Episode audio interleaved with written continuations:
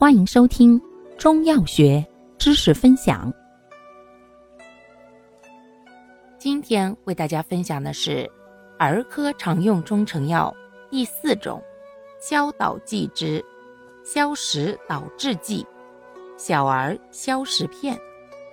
药物组成：山楂、炒六神曲、炒麦芽、炒鸡内金、槟榔、陈皮。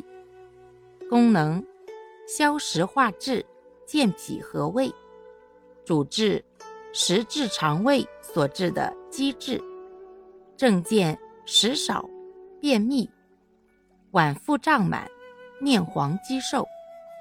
注意事项：脾胃虚弱、内无积滞者不宜用。服药期间忌辛辣、油腻。